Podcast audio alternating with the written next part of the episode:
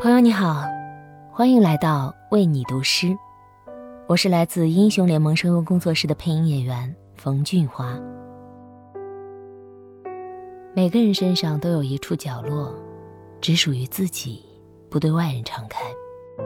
在那里，我们可以妥帖的安放最隐秘的心思，也能够释放所有的压力和情绪。成年人的创伤，有时难以被外界抚慰。终究还是要通过自我疗愈，与一切达成和解。今晚和你分享一首诗人李元胜的诗歌：不要惊动那发愣的人。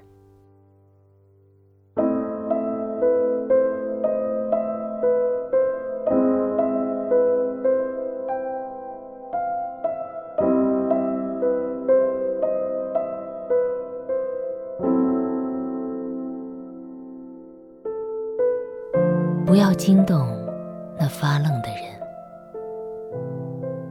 让他深深陷在自己之中。不要惊动那带着洞穴到处行走的人，不管他是失足跌下，还是顺着某根绳子小心的把自己放到洞穴里。不要惊动那。陷在自己洞穴里的人，让他捂住头的两侧，在那里哭泣吧，嚎叫吧，疼痛吧，咒骂吧。没有洞穴的人只有两个，一个是上帝，他早已苍老；一个是梵高，为了倾听，他割掉了我们。